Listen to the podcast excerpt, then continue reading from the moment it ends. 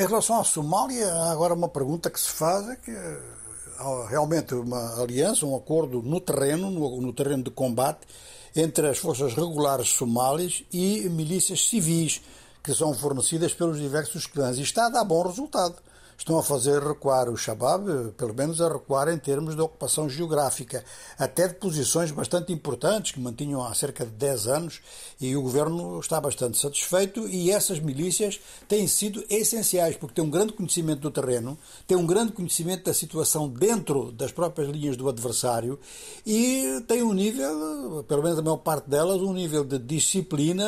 muito bom, ou seja, que colocar armamento à disposição de milícias que têm este este sentimento de disciplina já é mais seguro do que fazer algumas milícias de autodefesa, como temos visto em alguns países africanos na luta contra o terrorismo, e acaba por dar um novo movimento terrorista. Ora, parece que na Somália, desse ponto de vista, as coisas não estão a passar assim. E muita gente está a acreditar que o Al-Shabaab, pela primeira vez, tem pela frente uma coligação entre um exército que tem melhorado muito, o exército somali, e forças que têm apoio popular ou seja, que são constituídas, saem da própria população em diversas comunidades. Este facto pode significar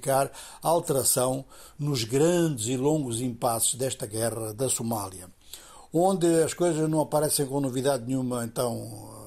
estão situadas, são coisas situadas no leste do Congo e eu até estou a sorrir porque me ia me enganando, mas não tem nada que sorrir perante uma situação destas, conforme vão ver. Portanto, o famoso massacre de Kichiche no leste do Congo massacre cometido pelo M23, confirmado pelas Nações Unidas, que inclusive assinalaram que várias mulheres foram violadas, agora está a dar lugar a análises e reportagens da mídia, com destaque para a mídia francesa, e estão a aparecer testemunhos de pessoas que fugiram da aldeia,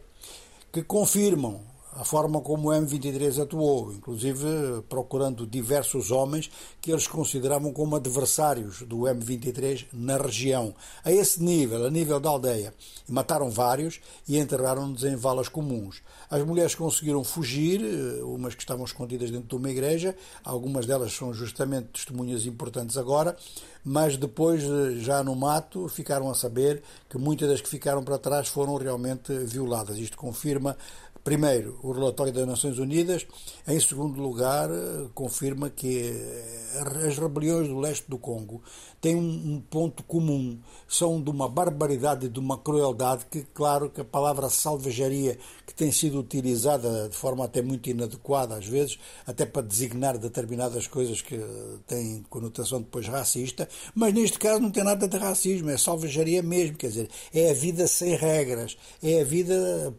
onde a vida onde a vida humana, ela própria, é anulada sem qualquer problema. Ora, este M23 também já não há dúvida nem nas chancelarias, nem na sociedade civil, nem mesmo em Kigali. Este M23 é um prolongamento do exército do Ruanda e conduz-se em função daquilo que é o comportamento do governo do Ruanda. Pois se o governo do Ruanda reprime o seu próprio povo, naturalmente que as forças que apoiam no exterior, e um exterior que ele tem ideias, inclusive, de expansionismo para esses territórios, naturalmente que essas forças seguem-lhe o exemplo e fazem exatamente a mesma coisa.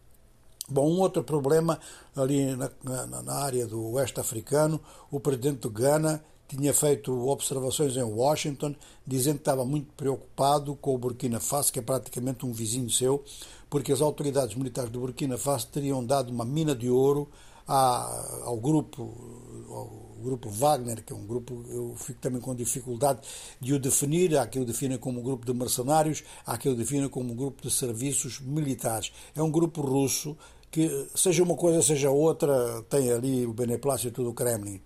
Portanto, isto seria para pagar uh, os serviços que a Wagner estaria a prestar já no Burkina Faso. Há então duas, duas preocupações da parte do presidente do Ghana, que é a proximidade de forças da Wagner e, ao mesmo tempo, elas serem pagas com minas de ouro. O governo do Burkina Faso, o governo militar atual, diz que não fez nenhuma concessão a, a, a, ninguém de minas de ouro no sul do país. Essa mina estaria localizada no sul do país. Mas que no norte tinha então feito uma concessão de mina de ouro a uma empresa russa, a Nordgold. Até aqui não há nenhuma prova de que a Nordgold e a Wagner têm ligação, mas como há ligação de ser do mesmo país, muito provavelmente o governo do Ghana vai continuar a insistir nas suas preocupações, apesar deste desmentido do Ouagadougou.